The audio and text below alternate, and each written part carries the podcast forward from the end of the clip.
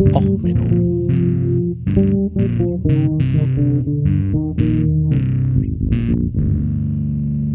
Der inkompetente Podcast über Dinge aus Militär, Technik und Computer, die so richtig in die Hose gingen.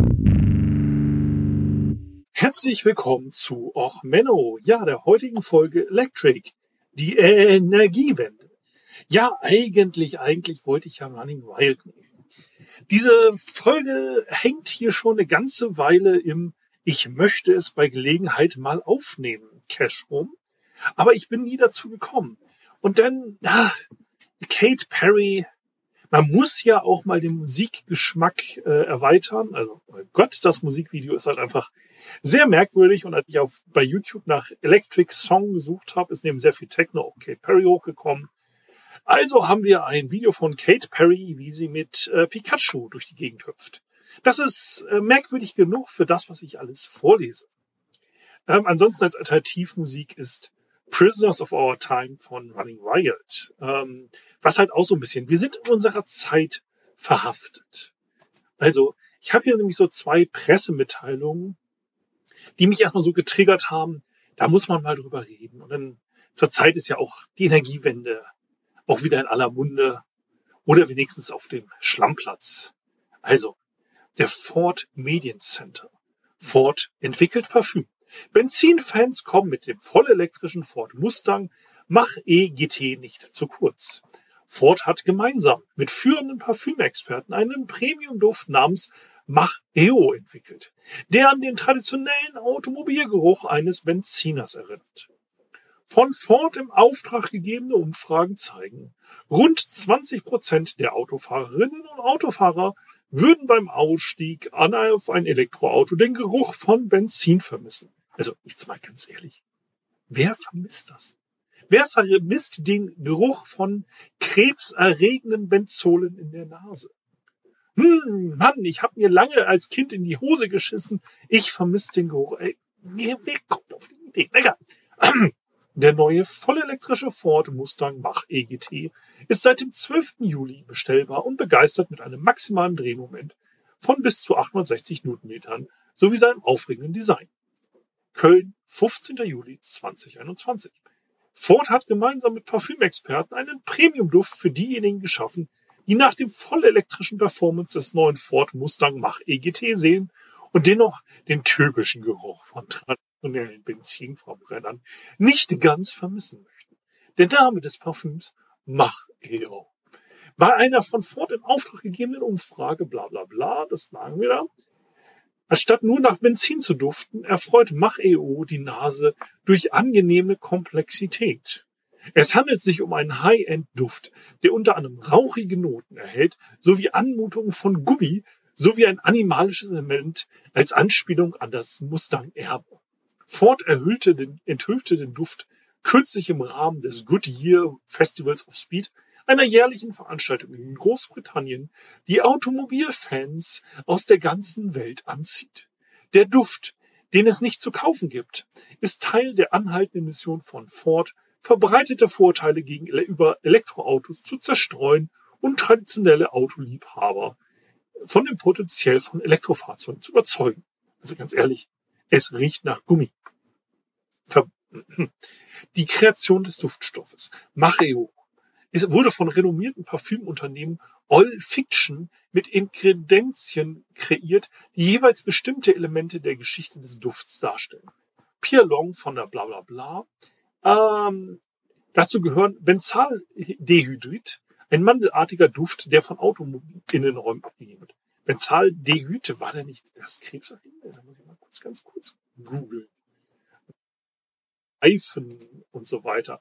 Paraskreol und so weiter. Sie haben im Endeffekt ein im ein ähm, hm, krebserregendes Parfüm geschaffen, weil du dich äh, nicht mehr von dem äh, Duft selber, also hm, äh, ja, Hüstel. Es ist, okay, ich habe nachgegoogelt, es ist nicht krebserregend, es ist nur mutagen. Ähm, ja, und dann bla bla bla fort, ganz toll. Also, naja, also ganz ehrlich, ich fahre einen Hybriden und wenn ich eine Sache gern loswerden würde vom Hybrid, der Benzingeruch, ne? Also, aber egal. Ähm, ja, und dann Lexus. Lexus hat auch so eine Pressemitteilung rausgebracht. Ähm, Lexus ist in Development of a, a Manual Transmission for Electric Cars. Weil sie der Meinung sind, die Leute wollen ja schalten. Naja, und nur für so ein richtig sportliches Fahren, da brauchst du es schalten. Da denke ich mir immer so, wie bescheuert muss der Mensch sein? Wie bescheuert muss ich sein, um zu sagen, ja, ich, ich brauche für mein sportliches Fahren das manuelle Schalten bei einem Elektrofahrzeug. Ja, Moment, Moment, Moment. Jetzt, ich weiß, ich kriege hier ärgerliche Kommentare von den Petrolheads. Ja, für einen Verbrennungsmotor brauche ich eine manuelle Schaltung, weil nur in gewissen Drehzahlbereichen ein Verbrennungsmotor das Maximum an Drehmoment oder auch an Leistung zur Verfügung hat. Also das, womit ich jetzt im Zweifelsfall mir richtig gut den, äh, ja, den Gegner vom Hals halten kann und schneller fahren kann. Jetzt ist es allerdings so, dass ein Elektromotor halt einfach viel mehr Drehmoment zur Verfügung. Natürlich kann ich das mit einer Gangschaltung jetzt noch übersetzen oder so. Die meisten haben aber eigentlich gar kein Mehrganggetriebe.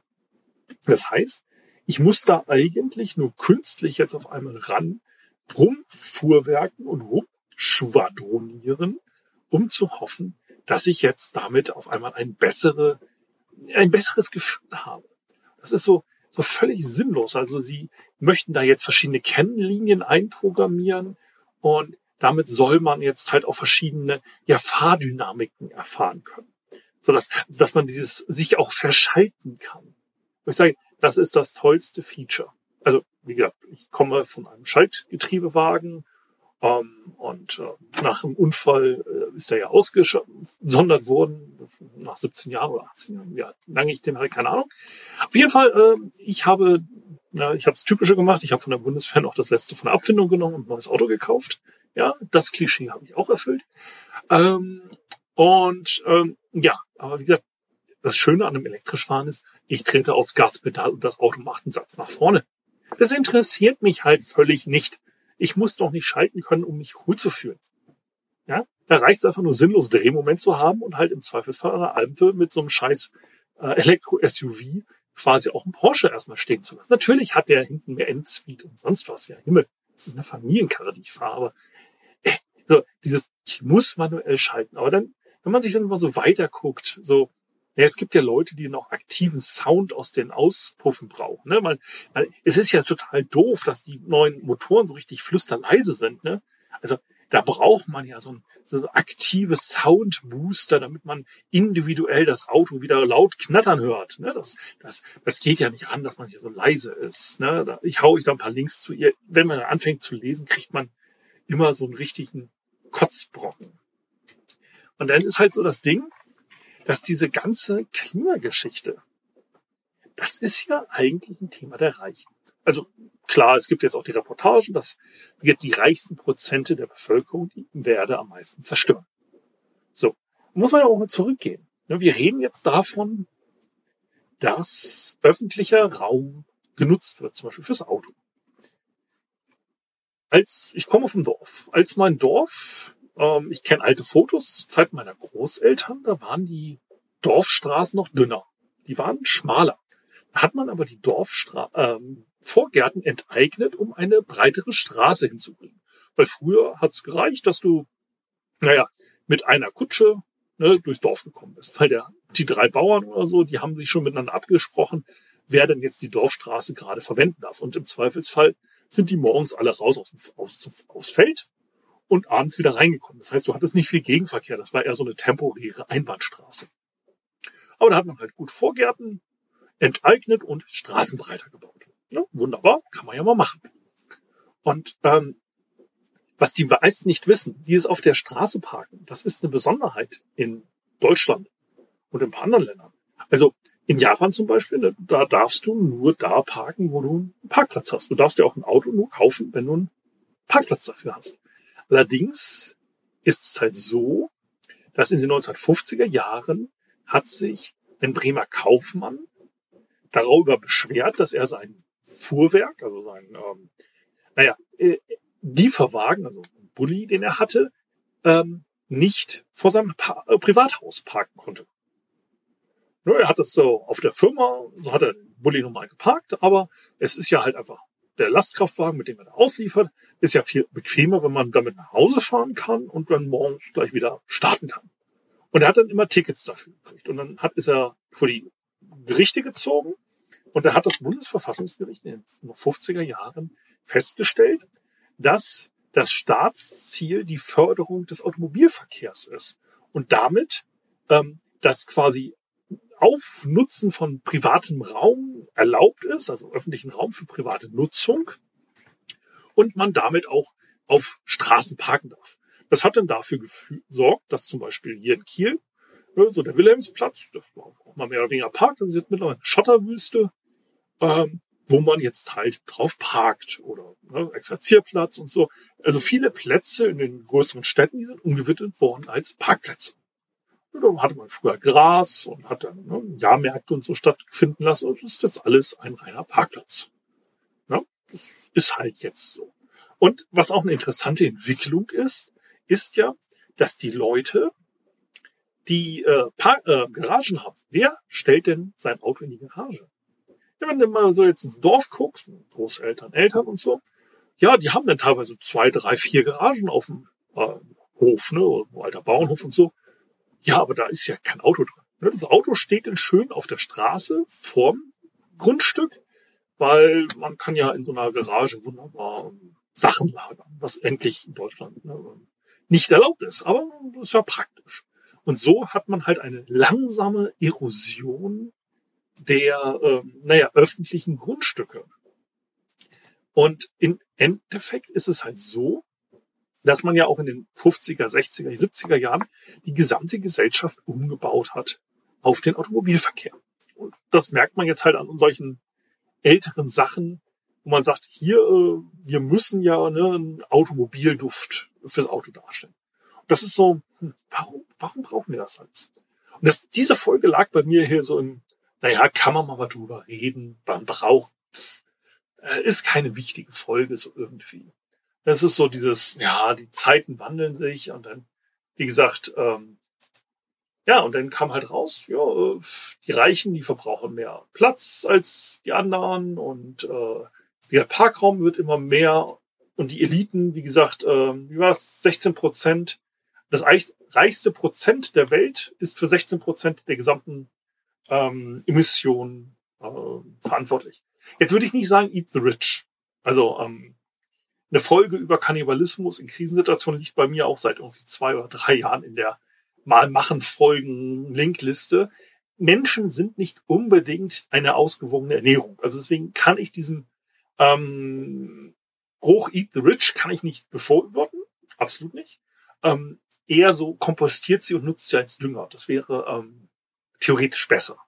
Aber ähm, dann ist jetzt das Ding gewesen mit der RWE. Ne? Also jetzt baggern sie gerade ähm, weiter den Tagebau ab. Lützerath ist gerade ähm, geräumt worden. Ich nehme das heute ja am 16.01.2023 auf.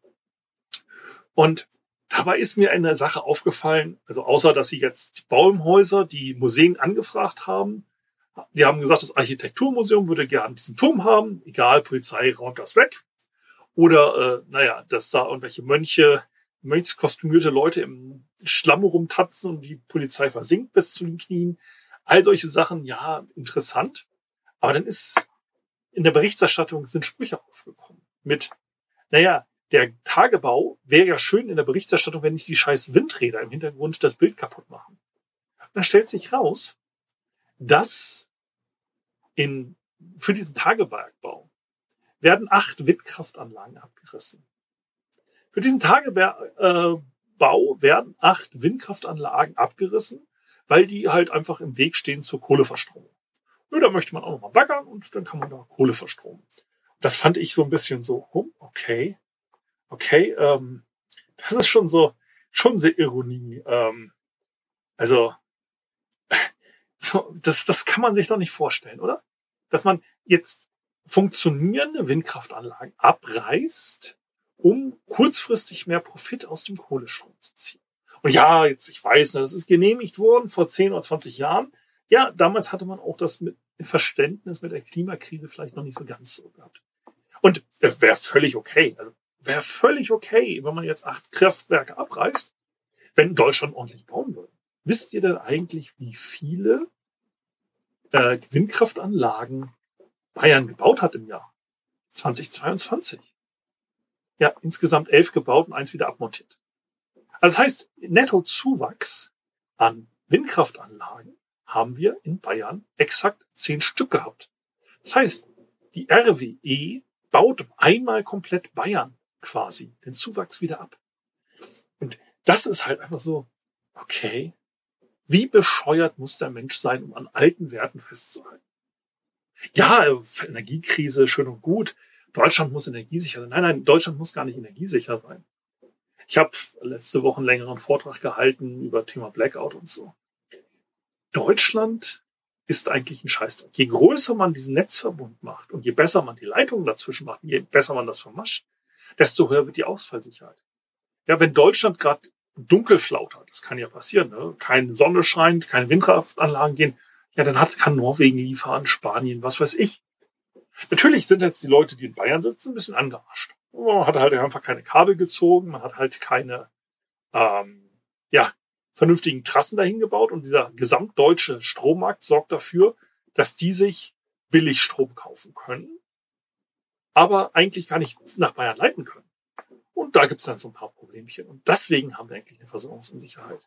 Weil unser Markt auch so scheiße reguliert ist. Aber wir ordnen halt alles unter dem schönen Wohlstand, dem schönen Auto und reißen dafür auch weil die Windkraft, die erneuerbaren Energien den klassischen konventionellen Kraftwerken im Weg stehen, mal Windkraftanlagen. Und ja, die sind ein bisschen älter. Ja, klar sind die ein bisschen älter. Wenn ich seit zehn Jahren höre, die Dinger sollen abgerissen werden, dann baue ich da ja keine neuen Windkraftanlagen mehr hin. Ah, ganz ehrlich, so eine hässliche Wüste, wie sie da produziert haben, die Fläche, die sie da in Anspruch genommen haben, da hätte man so einiges an Solarkraftanlagen und Windkraftanlagen hinstellen können. Und ah, aber ja, gut, wir sind ja auch die Leute, die sich halt ähm, Muttergene nochmal ins Auto spritzen, damit es wieder mal nach Benzin riecht. Wir sind die Leute, die der Meinung sind, Schaltgetriebe und sich zu verschalten ist die größte Erfindung seit Menschen gedenken. Und ja, ähm, in der Hinsicht, ja. Ja gut, das ist jetzt wieder mal so eine Linksammler-Listen-Folge gewesen. Ich weiß nicht, die beste und genialste Folge aller Zeiten. Aber ich meine, Dosendöner hat man ja auch nicht immer äh, zur Hand. Also so gesehen, irgendwann muss es ja auch mal sowas sein. Ich hoffe, sie hat euch trotzdem gefallen. Wenn sie euch gefallen hat, ja, dann lasst mir doch einen freundlichen Kommentar da. Und wenn sie euch nicht gefallen hat, ja, dann schickt doch die Folge der RWE vorbei. Himmel, Arsch und Wolkenrohr. Ja, ähm, ansonsten Links für Feedback, Kommentare, äh, Bewertungen und so weiter findet ihr alles in den Show Notes. Und ansonsten bleibt mir nur zu sagen, äh, bleibt gesund, atmet kein äh, Benzaldehydrid, de, äh, Benzalde irgendwas ein, ähm, schnuppert nicht zu viel am Ford-Auspuff, äh, macht euch die Dinger nicht lauter, als es sein muss. Und ansonsten, ja, bis zum nächsten Mal. Alles Gute, ciao, ciao, euer Sven.